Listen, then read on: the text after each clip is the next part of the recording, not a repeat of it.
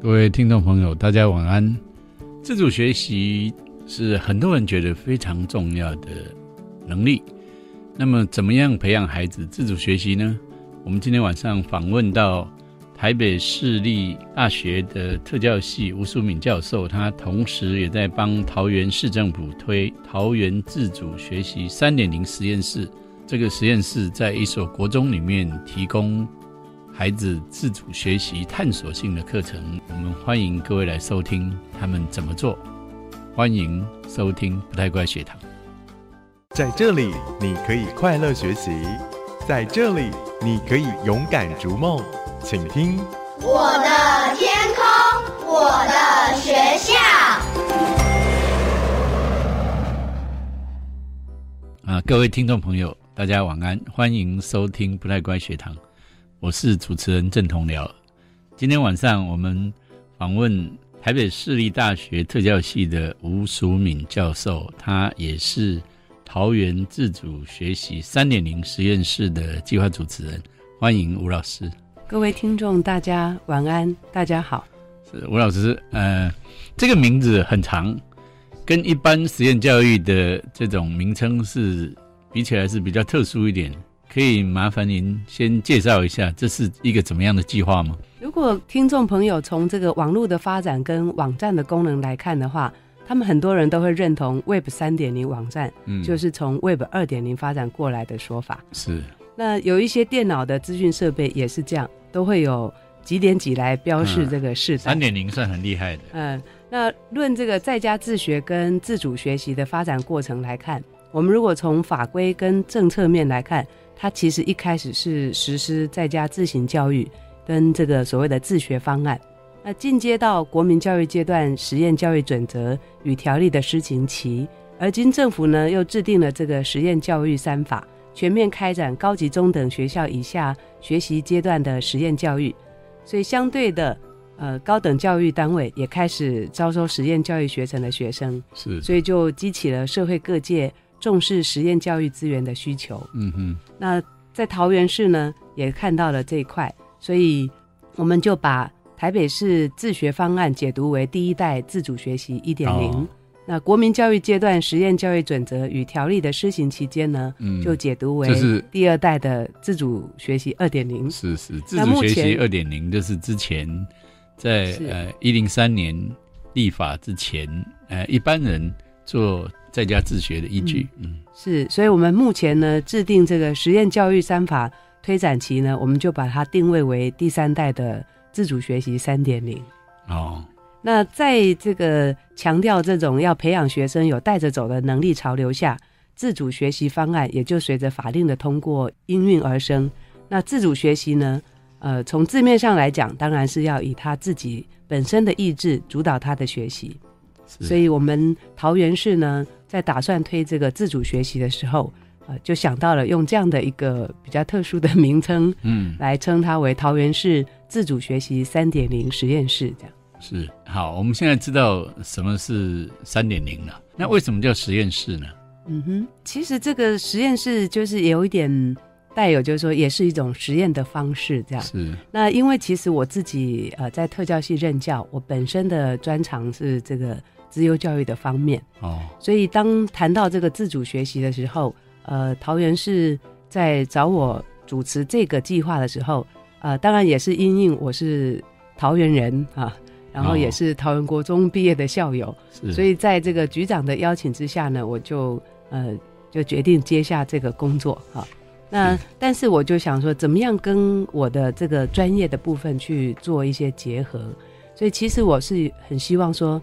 在我们自由教育，呃，在体制内如果没有办法做的，有没有办法透过这样的一个计划来做一些实验啊、实证研究这样啊？所以呃，有点这样的意味，把它称 实验室啊。是是，那所以这个是自由的教育咯，是让比较。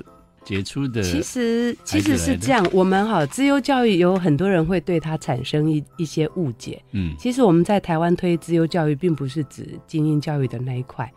我们一直希望说是找到每一个人他的自由面。哦，哎，所以这就很像，所以每个人都可能是自由的。对对，我们每可能每个人可能在某一种智能上面有我们自由的部分，例如说这个呃，Gardner 他就提出八大智慧嘛，那我们自己去分析，我们自己每一个人都可能在某一种智能上或多或少、或高或低啊，嗯，所以我们一直希望说能够去找到每一个孩子的资优面。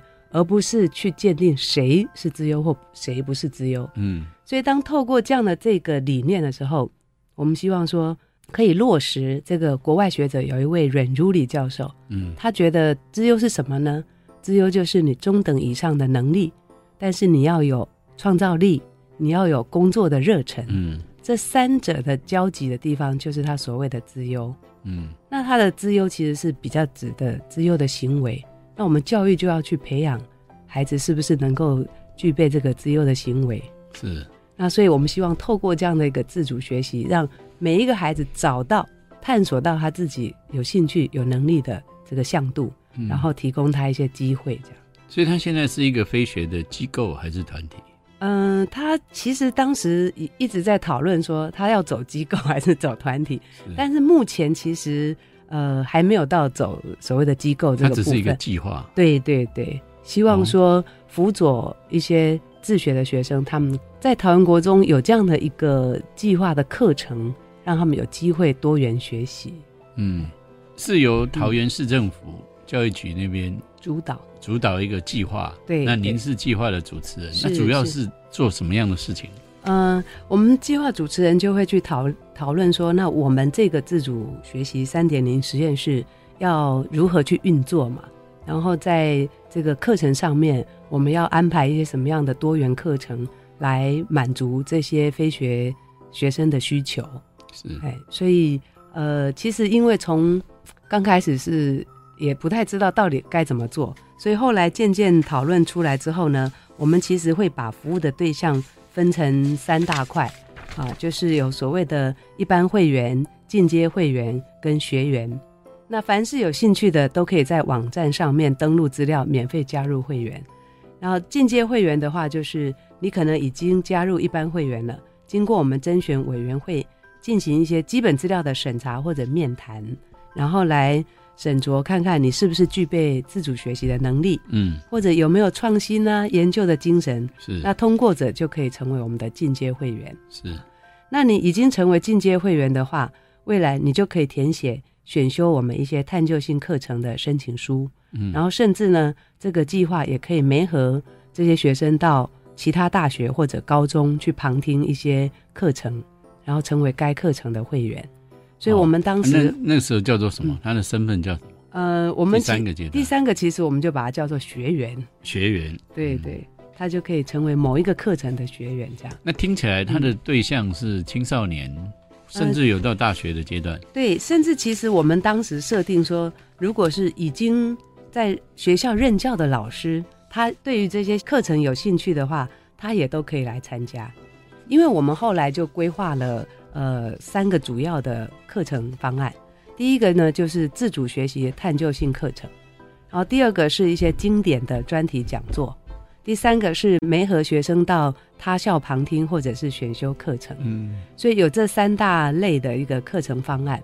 那当然，这个自主学习探究性的课程的话，比较对象比较偏重在这个刚刚说青少年这样，哎，嗯那其他的部分的话，呃，就不一定设设。设这个年龄这样子，好。如果如果我们呃想象说，您带着一个访一个访客啊进入你们的实验室，他看到你们会是一个怎么样的地方？然后你们怎么工作？是来做这三件事。其实如果以这个 location 的话，它是设在桃园国中啊，所以当时也跟教育局申请了一笔经费去做硬体设施的改善。嗯啊，所以桃园国中有一栋。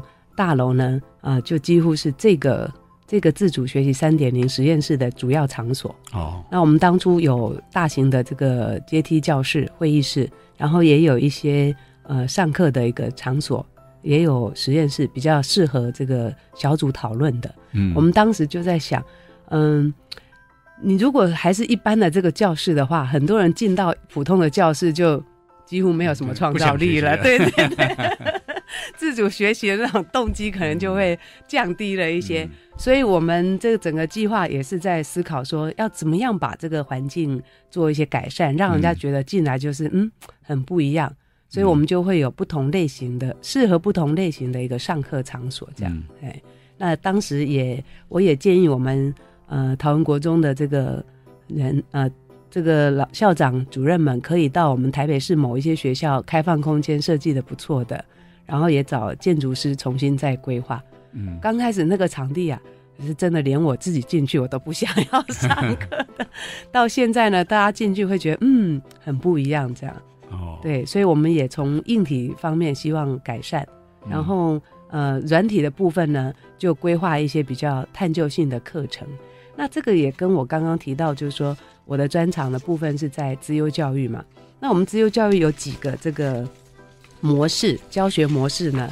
那其中跟自主学习比较有关的，就是一位学者叫 Betts，嗯，他提出一个自主学习者模式，嗯啊，简称叫 ALM。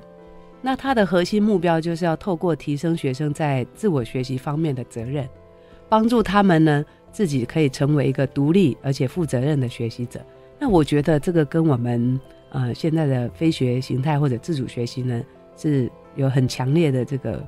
关系是是，所以我当时就呃写这个计划的时候，我就把 Bets 的自主学习模式理论纳进来。那我们其实是很希望说，未来可以规划除了这个呃探索课程之外呢，那我们其实也希望说可以注重到每一个学生的个别的差异，然后希望能够有个别发展的机会。那也会安排一些充实活动、专题讨论。甚至我们希望到最后可以像自由生一样进入这个深入研究，嗯啊，所以有这样的几个五个主要的向度去安排课程。那当然现在刚开始还在这个比较探索充实的阶段，这样。你们开始多久了？嗯，一年多了。一年多。对。那现在最常使用的每天大概会些什么人？嗯，我们现在这个实验室其实啊，除了给开放给这些。呃，非学校实验形态的学生来，他们就要上课之，对对对，来上课之外，那当然当时也有也有私心啦。嗯，这个场所也可以提供给桃园国中的师生，所以像桃园国中的这个有数理自由班、语文自由班，他们也都可以来用这个实验室上课，然后或者是他们学校安排的这个呃夏令营，寒暑假的夏令营也都可以用这个场所。那我们当时其实还有一个更更远的一个愿景，就是说，哎，只要有有人有这个需要的话，他就可以来登记使用这些场所。嗯，就是我们没有在上课的期间，呃，另外的这个时间，他们可以来登记使用，发挥它一个最大的效益。这样，外县市也可以吗？嗯，这个问题 问的很好，因为当初呢就在考虑说，外县市的到底能不能来用。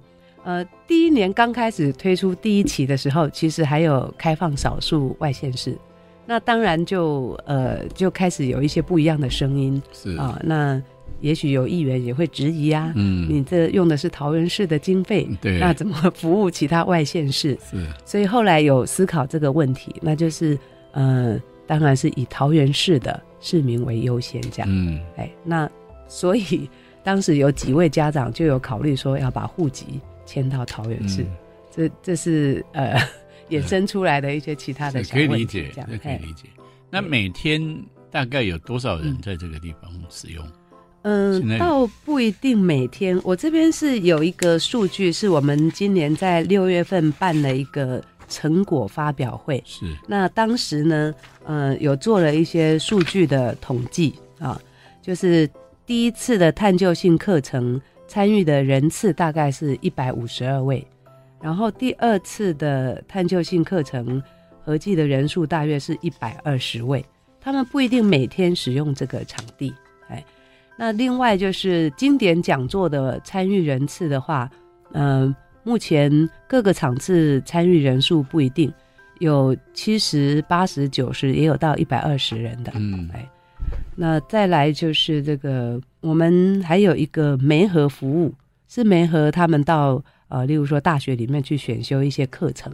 对。那这个部分呢，现在呃密切进行的是到中原大学嗯啊，中原大学可能也许私立学校在这个部分给予比较大的一个弹性，那学员的回馈都呃相当不错，这样所以对他需要是涉及在桃园的非学学生吗？是大人呢？大人目前还呃，大人目前他们可以来参加经典讲座，是。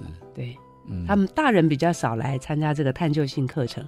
嗯。不过我们上一次的成果发表会以后，很多家长有一起来参与这个成果发表会，听了以后他说他们也好想来上，嗯。哎，那只是目前呃虽然有发出这样的心声，可是好像没有实际来选课这样。是。对，听起来你们这嗯三点零实验室就是一个、一个平台，一个协助呃、嗯。这些自学生的平台，是是。然后也可以这么说是没和他们的，对。因为你们听起来是没有固定的学生，啊，对，那那有没有？有自己的老师群吗？呃，没有，目前都是用跟那个呃一些大学的教授啦，或者一些在某个领域有特殊专长的人员来担任讲座，这样。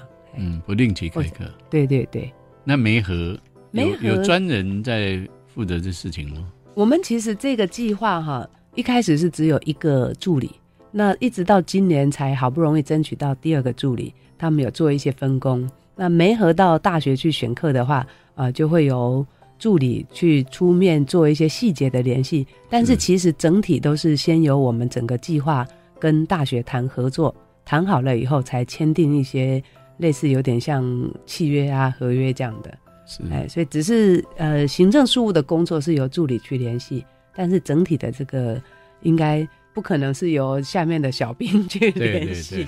是，对是对哎，那局长也都有出面去跟啊这些大学，对对对是是，谈一谈这样子。好。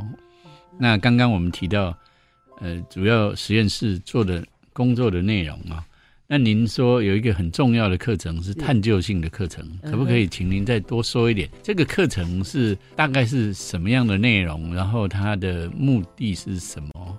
好的，那其实如果就我刚才说这个 BET 的自主学习模式，它里面呢就会有安排一些比较探索性的课程。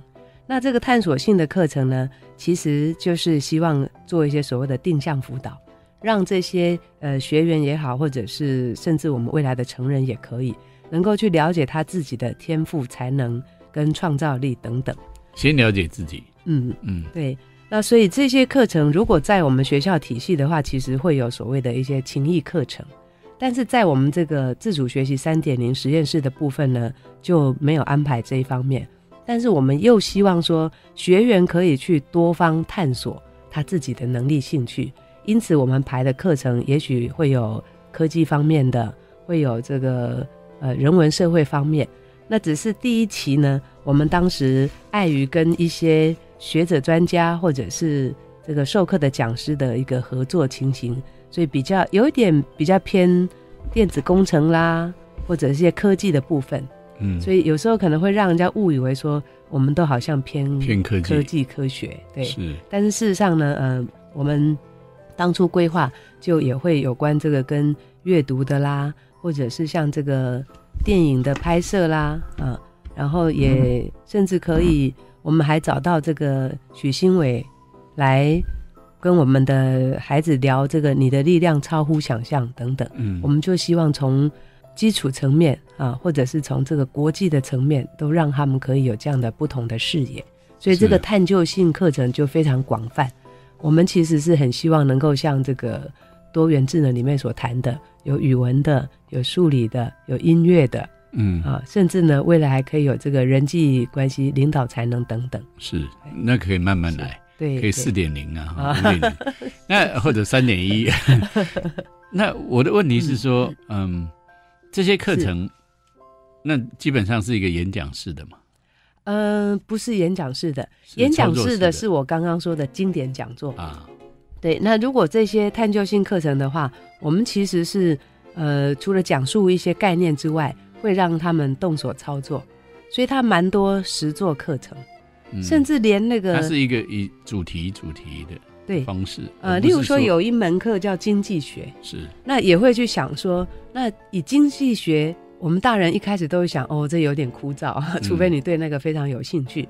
那后来讲师就会想说，他要用什么样的方式让学员也可以去实做体验这个经济的某一些理论制度，它怎么样在我们现实生活中运作？这样，所以就连这样的一个课程，他也尽量去想说，怎么样用用这个游戏中让学员去学习，这样。嗯，所以后来成果发表会的时候，大家对这个课程啊非常感兴趣啊。嗯，那如果说一些科技的部分，也是会有一些。呃，材料希望说他们在学习了相关的理论知识之后呢，能够让他们动手去做，嗯，所以是比较属于这样的一个实作性的课程。好，那样那样的课程是开在实验室的位置那边。对对对，哎，那是怎么样的孩子来呢？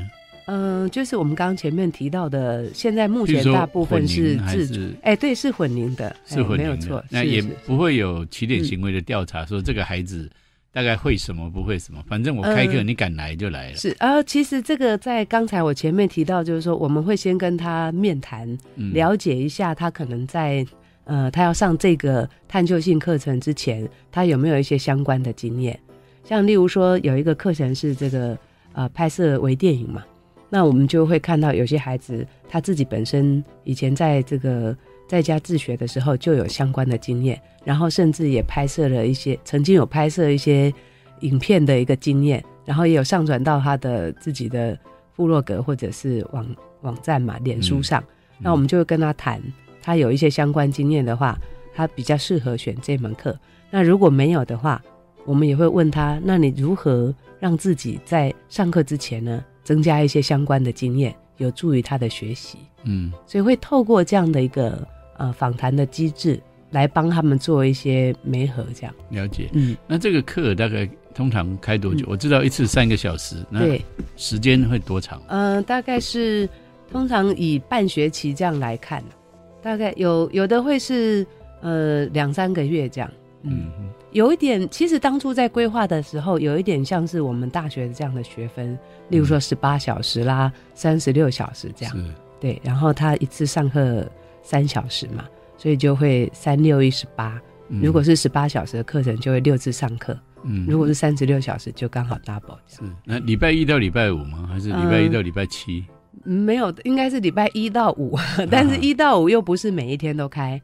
哦，对他可能也会。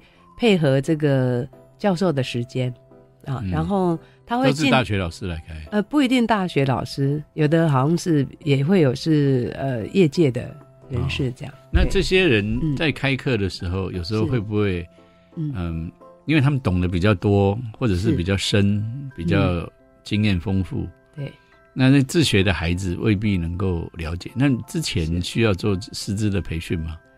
嗯。对，您问到这个很好的问题，但是因为目前我们大概呃没有去做这一块，因为我们就是采取一种方式，例如说他假设邀请我去，他可能就是觉得我在这个部分相信有我的，哎，对对对，相信我的专业这样。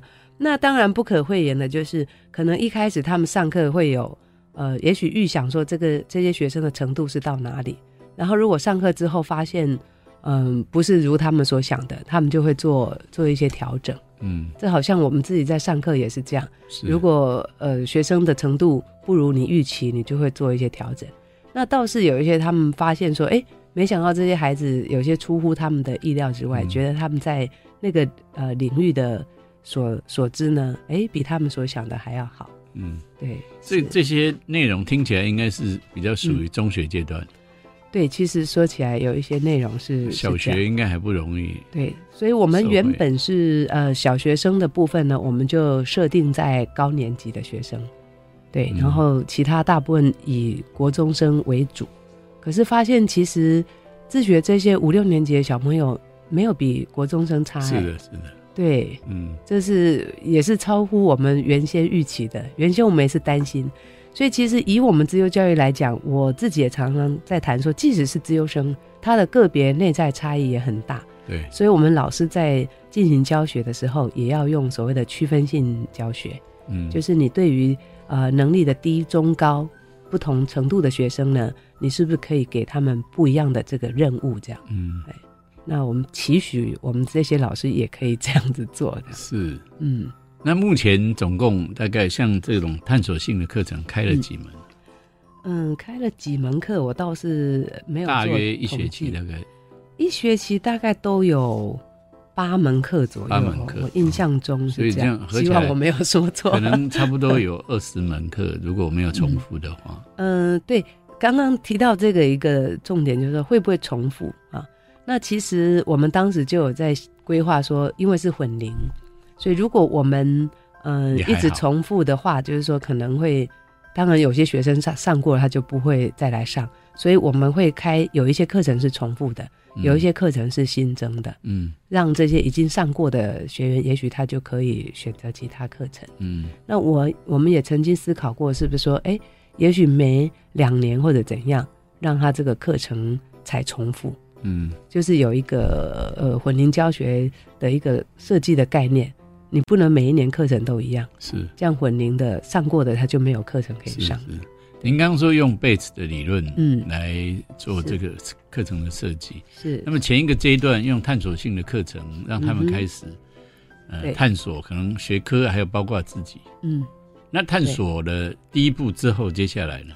其实我们是很希望可以说，接下来可能会能够照顾到他们的个别差异。嗯啊，例如说，可能某些孩子他已经很明确知道他对于哪一个主题或者领域呢有很强烈的呃学习动机跟这个兴趣，甚至他自己也觉得他在那个部分的能力已经足够了。我们希望能够呃可以安排一些个别的专题或者是小组专题，甚至呢也可以配合我们所谓的良师的制度啊，嗯就是呃在国外他们说 mentorship。嗯就有点像我们古时候的师徒制这样，找到一些良师来指导他们深入做一些研究。那也希望他们的研究之后有正式的一个作品的发表，嗯然后我们也许也还可以形成一些机制来评鉴，呃，我们这样整个这个课程到底它的一个效能或者是其他方面的一个成果是如何。是对。那现在有进入比较第二个阶段，嗯，还没有，没有。老实说还没有，对，哎因为现在在还算主要还是起步，探索。对对对。那那如果说嗯。您的设计啊，根据 Bates 的理论，是。整体的设计它会是怎么样？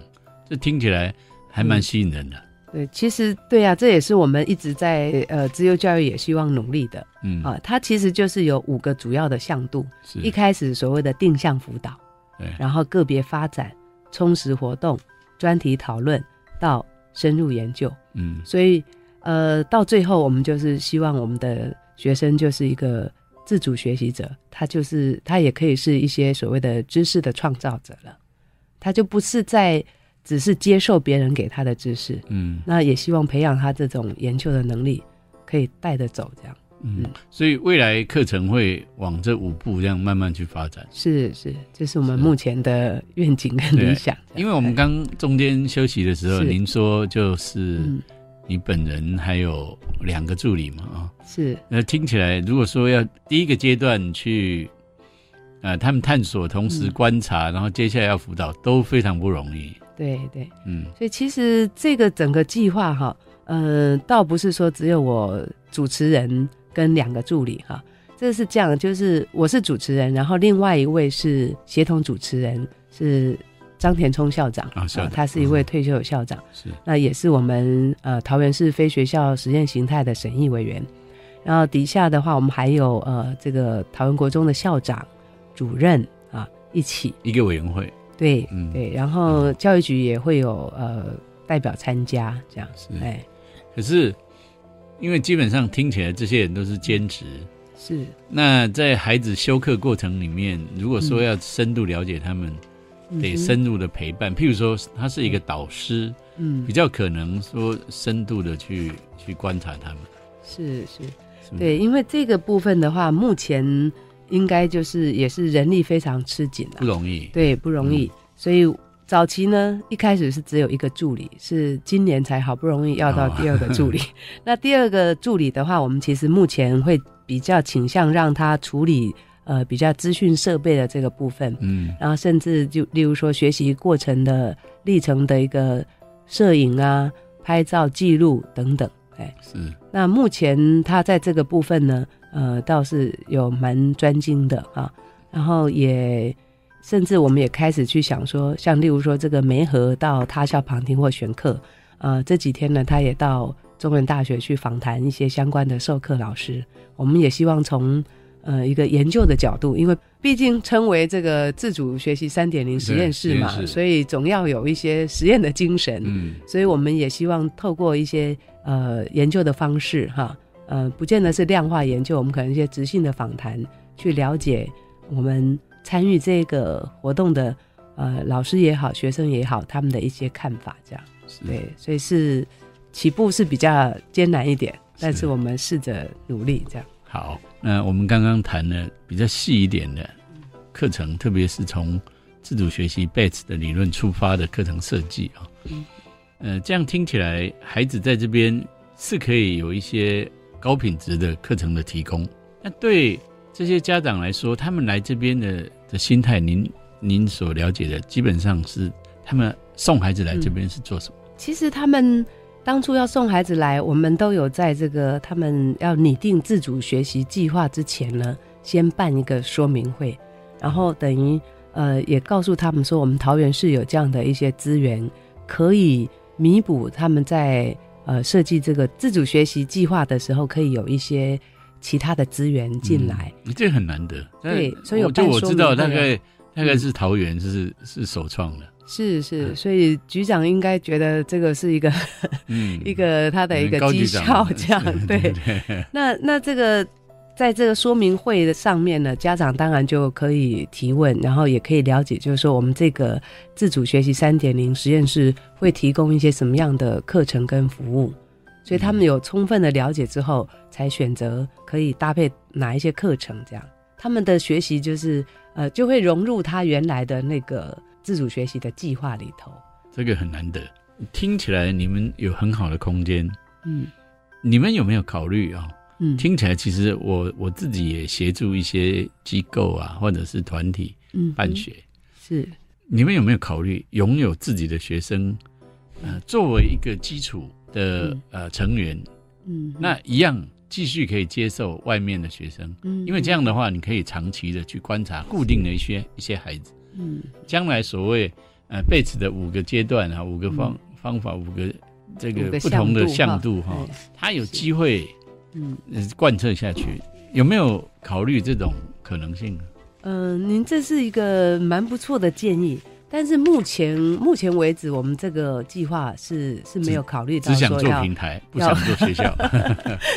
也不是说只想或不想这样，嗯，而是可能当时应该还没有考虑到这个、嗯。这个角度。哎，对，对，高局长如果听到，其实可以考虑一下，嗯 因为我觉得，诶我我我的直觉是这样啊哈、嗯既然它有一个固定的地方，嗯哼，然后呢，你要你要让这个模式成功的话，嗯。有一些基本的成员，你可以是。继续 follow up，嗯，那将来也可以提出台湾的这个苏敏模式嗯啊，嗯那修正呃 BATS 模式，那否则一下子也不容易是。哦，因为你说五个向度要要通通顾及，对，尤其是这个是一个比较长久才有办法到这五个向度都都能够做到这样。是所以您刚刚的这个建议，其实我们回去也许在开一些会议讨论的时候，可以再把它纳进来讨论。嗯因为的确就是，就像我们职友也常说，是不是要做一些追踪啊、追踪辅导、追踪研究这样？嗯因为当初被鉴定出来的这些资优生，透过我们的一些充实制也好、加速制也好，那他后来在哪里呢？所以这个其实是呃，有一位郭敬之教授曾经做过这些资优生的一个长期的追踪研究，这样。嗯那所以您刚刚提到这个，我觉得的确，如果这一群学生，或者是说有一群好了嗯哈、也许不是每一个人都可以这样长期留下来，他可能会有一些进进出出嘛。嗯那也许有一群固定的这样的一个学生，然后我们就长期的辅导，然后未来也追踪看看他的这个表现，这样。嗯，这是如果五个向度设计的很清楚，我相信很多家长嗯。他会觉得说，哎，我来这边可能比我在家自学嗯。会更对孩子更好。是。嗯。对，我们前呃，就是刚好有访谈一位那个家长哈，他的孩子就是有没合到那个中原大学上课，这个家长倒是呃有提到刚刚跟这个有点关系的，他就想说，那我们目前设计的课程，因为刚刚还在停在前面的阶段嘛，他就说，如果根据我们这样自学的这些五个向度的课程，那我们实验室决定要陪到第几个阶段？嗯，哎，我觉得他也是就想到这件事情刚好跟您现在提到的这个，我觉得有异曲同工这样。是嗯。那有有自己的基本成员，嗯你就会设计到有五个阶段都要都要有嘛。对对对，嗯，所以这样也是厘清我们这个实验室到底要做到什么样的程度，然后家长跟我们之间的一些关系啊，他也许就会想，那责任呢、是。刚刚提到他在家自学的那个部分，他家长尽到什么责任？那哪、嗯。有哪一些的这个责任是可以由我们实验室来负起的？这样，嗯，嗯，这是可以考虑的一件事情。对，因为如果学员一直是流动的，嗯哼，那你一直教某一个向度也蛮有正当性，因为嗯。反正都是新人嘛，嗯哼哼，啊。对，但是如果有一一批人是固定在这边的，是。那这个向度差不多之后，他接下来要到下一个向度去，嗯哼。啊，这时候他就会有发展。对对。这样子我这样子应该是比较长远的做法。而这个模式，如果说桃园可以建立起来，各个县市都可以学习，而且我觉得以我在协助教育部推动实验教育来说，非常重要，是非常重要。因为自主学习，很多家长就算他信心满满说他可以，他未必在一个很漫长的带领孩子的过程里面，嗯嗯，真的都可以那么样放心。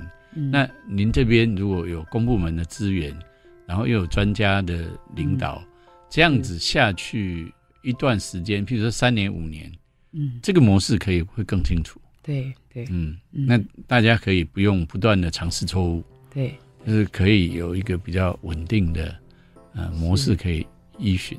对，这也是我当初写想说要找一个什么样的一个模式比较能够适合我们这个实验室。所以那时候我记得陈怡光先生他听到以后，他也说啊，他从来不晓得自主学习还有一个这样的这个模式。嗯，那刚刚您提到那点，我觉得哎，真的蛮不错的。也许我们可以呃把它就是做一些调整，然后适合用在我们台湾，然后也许我们未来可以提出自己的模式。因为这件事情其实是我们在反省整个实验教育，嗯或者是未来世界孩子一个非常核心的能力是自主学习。是啊，或是人类重要的，对因为变化太快，世界变化太快，你唯有自主学习，你才可能去掌握各种啊不同的环境里面可能新的挑战。是。我们其实除了自主学习之外，还有一个很重要的，我们在自由教育里面常常会提，就是问题解决。嗯，因为他们未来要面临的那个问题，可能都不是在书本上是是，这两者息息相关啊。对对，嗯。所以我们就是很希望在这两个部分，就是把它串起来，让他们成为一个自主学习、一个知识的创造者、一个问题的解决者。嗯。这这也是我们教育应该是要朝着这个方向去努力的啦。嗯，很令人期待啊。啊，那我们再回来谈哦，嗯。您呃自己教特教，您刚刚说的是。这个资优非常有意思的诠释啊，嗯就是资优不是我们想象的那个高智商、啊、还有高智商啊什么而是另有解释啊，特别是在行为的努力嗯哼，这一部分嘛。对对，您自己也做了自主学习三点零，累积这些经验啊，嗯哼，你对于呃我们收音机前面的听众啊，父母特别是父母的，嗯有没有什么建议？怎么样带孩子自主学习，啊？能够有那样的呃作为？其实，如果以从小来看这件事的话，我会呃希望家长们就是说要放手让孩子做一些探索，嗯。也就是我们以前常常说的尝试错误的学习，嗯，就让他做错了也没关系，但是从这个错误的经验中去去学习，而不是每一次他要学什么，我们就先告诉他，哎，这样会怎样，呃，不要去做，然后就有很多的一个绑手绑脚的限制。那如果从小就能够让他去探究、去主动学习，我觉得这样的一个态度应该要从小开始培养，嗯然后就要去发现孩子有哪一个部分，嗯，你看到他对什么特别有兴趣，而且在做那件事的时候可以投入很久，呃，不吃饭也没关系。那这样的话，就是可以呃，我们作为父母的也可以去观察孩子的能力、兴趣在哪里，然后我们嗯尽可能的、呃陪着他去发掘这些优势的部分。是，以您的说法哦，假设我们落实在一个某一个呃普通家庭的客厅，是那父母要让他所谓孩子放手探索，他嗯实际上的做法是什么？什么都不要管吗？还是嗯、其实也不是哎。例如说，假设我们妈妈在在厨房忙好了，嗯有时候我们可能会就就叫小小孩子就去呃写功课啊，或者是说嗯、就最有时候就放电视给他看，然后不要来吵就好了。可是其实这个就没有办法做到我们刚刚说的让孩子去探究啊。那那这个时候怎么办呢？其实以我以前的做法，我就哎小孩子其实可以跟着妈妈到厨房啊，然后当我们在呃剪菜或者做什么事的时候，其实就可以一边跟他聊天，然后你看哇这个菜里面哎嗯有菜虫，或者是有被咬了个洞，那这个中间，哎，你就可以去开始去探索说，哎，为什么会这样啊？嗯 就是让自己跟着孩子一样，好像表现出很好奇，然后用孩子的角度去想，这个是不是很有趣？然后这个我们可以再去探究源头啊。哎，那我们之后是不是可以去看看农夫到底怎么种菜啊？怎样等等？所以其实探究就是可以从厨房、从家庭里面就可以让他去开始。嗯，每一件事情都松一下，对，然后有时候。对，像我有时候我就会故意很好奇，哎呀，这个怎么这样啊？哎，那这背后，哎，到底为什么会这样啊？嗯，然后可能说，哎呀，我也不知道啊。也许嗯我们自己知道，但是我就不直接跟孩激起孩子讲子，的兴趣。对，我不直接跟他讲答案，然后我就嗯跟他一起，好像觉得很有趣、很好奇。那这样孩子在呃面对很多东西的时候，他就会觉得，哎，对呀，那这个地方也许看起来好像是很平常，嗯，哎，可是这里背后很可能有一些小细节哦。那我我自己个人是觉得家里就可以落实这种怎么样激发孩子的好奇心跟去探究的一个作为，这样。是自主学习从家庭开始。嗯嗯，很谢谢吴老师哦。我们过去的很多访谈，到最后如果说哎听听呃专家学者嗯对于家长的建议，几乎哦很多人都建议说放手吧，家长。对，所以其实其实我觉得不是完全放手。嗯。我们在教育原理里面有一个叫做搭音架，嗯，那个音架理论，是是。就是如果你觉得他现在还没有到那边，可是你又希望他他的学习可以往上，嗯。那这个时候你就要有一点，下。哎，对对，要有一点音架。嗯。对，当然，你这音架不能搭的太一下子太高，他跨都跨不过去。像盖房子这样，对，搭了音架，然后慢慢盖上去。嗯嗯，孩子在这里面可以发展。啊，非常谢谢吴教授。哪里？啊，祝你们三点零很快迈入四点零，那让大家更受惠，谢。谢谢谢谢。